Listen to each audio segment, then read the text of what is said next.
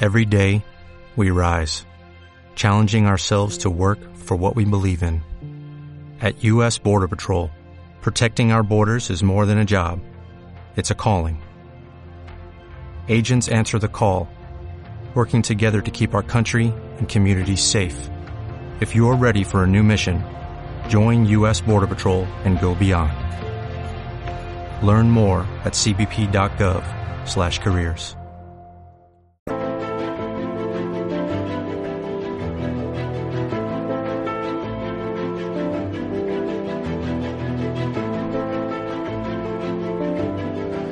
Bueno, pues eh, ya nos está escuchando Paco Ginel, experto de Netscope. ¿Cómo estás, Paco? Buenas tardes, bienvenido.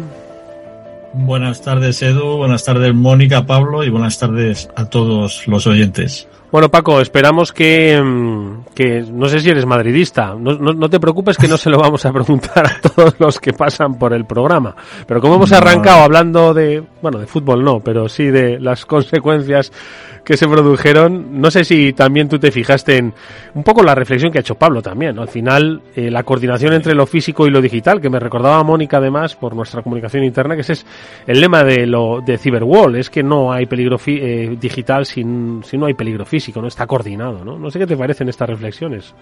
Totalmente. No soy madridista, ¿no? Bueno, bueno. Pero... pero sí me ha parecido muy interesante la reflexión porque es cierto que la gente eh, se toma bastante a la ligera eh, este tema de los códigos QR. Yo recuerdo hace bastantes años cuando salieron los códigos QR hubo un piloto en, en Telefónica de códigos QR y el equipo de seguridad pues nos dimos cuenta de lo fácil que era eh, hackear el sistema y tuvimos que demostrarlo pues para que se dieran cuenta de los problemas que había con el método de distribución de los códigos QR. Fue en, en el arranque de la tecnología, pero en ese, en ese piloto interno que se hizo dentro de la compañía, pues nosotros lo utilizamos precisamente pues para resaltar todos los problemas de seguridad y que fueran mucho más conscientes de que era necesario pues, poner unas medidas mmm, esenciales pues que impidieran que, que, que, este tipo de problemas se produjeran, ¿no? Avisando a los usuarios cómo los tenían que manejar, cómo los tenían que gestionar, la importancia que tenía mantener todos estos códigos para ellos solos, no publicarlos, etcétera, etcétera, porque estos problemas suceden, efectivamente. Bueno, pues eh, uno de los eh, vectores de ataque pues puede estar precisamente en el QR, pero esto no es eh, lo que han detectado las principales agencias de ciberseguridad del mundo, de los eh, principales países, ¿no? Estados Unidos, estamos hablando de Canadá, de Nueva Zelanda. Paco, sí. hoy habéis fijado vuestro análisis en ese informe, que por otro lado no es nuevo, pero que siempre viene a recordar no solo cuál es el vector de ataque, sino también un poco cuáles son pues esas vías de defensa y más desde esa perspectiva, ¿no? Desde, desde el SASI. Pues sí, totalmente. Eh, realmente se trata de un aviso de seguridad conjunto que han lanzado el 17 de mayo, creo que ha sido, las agencias nacionales de seguridad cibernética de los Estados Unidos, Canadá, Nueva Zelanda, Países Bajos y el Reino Unido, ¿no?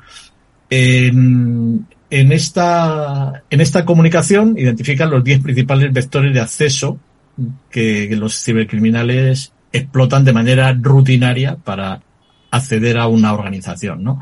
Para que le interese, la, el, el código de alerta es el AA22-137A. Esto pueden eh, localizarlo rápidamente con este código en la Agencia de Seguridad Cibernética de los Estados Unidos o de cualquier otro de los países que he mencionado, ¿no?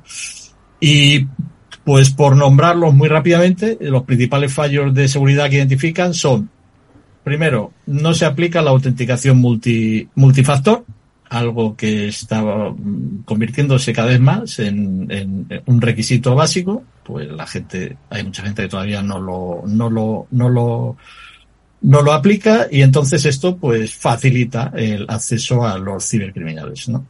Eh, privilegios o permisos aplicados incorrectamente y errores en las listas de control de acceso, software no actualizado, un clásico, uso de configuraciones predeterminadas proporcionadas por el proveedor, nombres de usuario y contraseñas de inicio de sesión predeterminadas, otro clásico.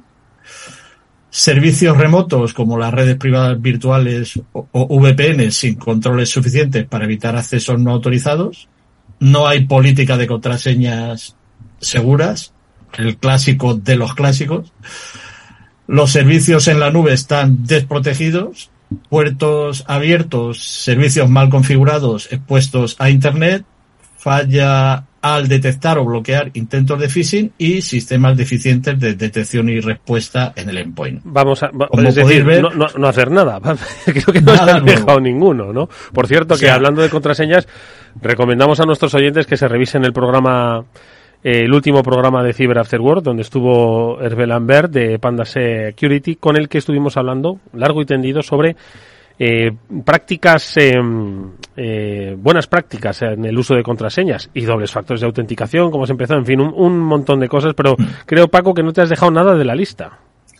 Sí, como, como podéis ver, gran parte de, de, los vectores que he mencionado son muy obvios y, y, y clásicos. Vamos, desde el principio los sistemas de información vienen produciéndose, ¿no? Pero hay otros que son típicos de la nueva era impulsada por los servicios en, en la nube uh -huh. y que están y que estamos familiarizándonos cada vez más con ellos, ¿no? Me refiero a las infraestructuras o servicios SaaS desprotegidos o mal configurados, que era uno de los que de los que se mencionaban. Y también puertos abiertos expuestos a, a Internet o la falta de autenticación multifactor para esas cuentas en la nube, ¿no?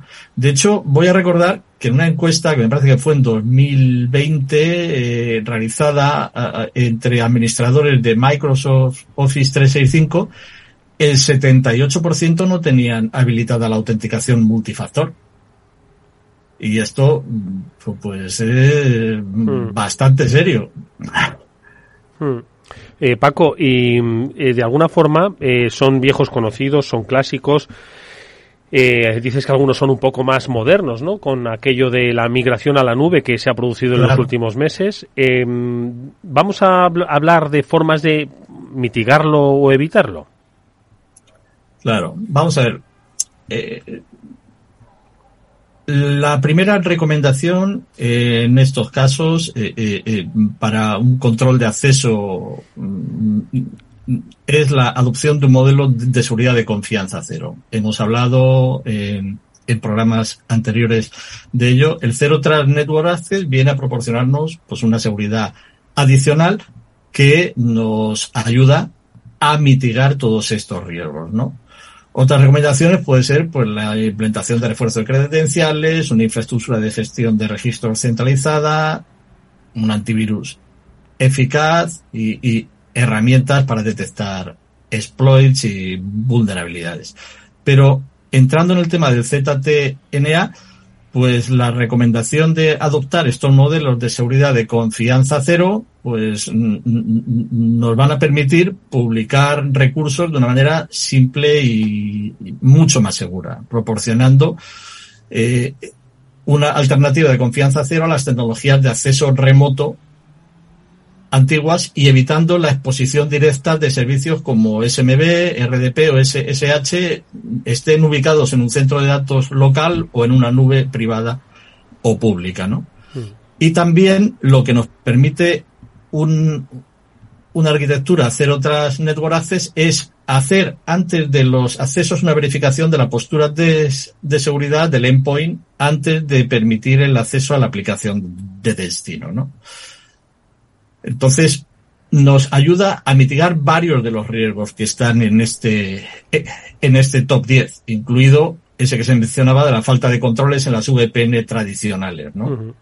El Zero Trust Network Access y qué otros uh, aspectos o políticas podemos adoptar para poco evitar pues estos vectores de ataque.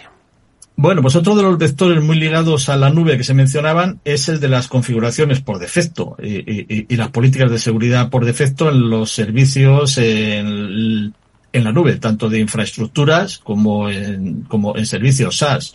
Y ahí, pues también, otra de las soluciones que proponemos del Netscope son nuestros servicios de Cloud Security Posture Management y SaaS Security Posture Management, que lo que hacen es precisamente validar estas configuraciones que tenemos tanto en las infraestructuras cloud como en los servicios SaaS a los que accedemos para ver que la configuración de seguridad es la correcta, no dejamos abierta ninguna vulnerabilidad, cumplimos si estamos sujetos a algún tipo de normativa con los requisitos de seguridad que esa normativa exige y está haciendo esta validación constantemente, puesto que sabemos que son sistemas o infraestructuras sujetos a actualizaciones y modificaciones continuas, con lo que esta monitorización de la configuración de seguridad recomendable es necesario hacerla constantemente para asegurarse que una actualización del software o un cambio en la configuración no va a dejar eh, ninguna exposición ni ninguna vulnerabilidad abierta.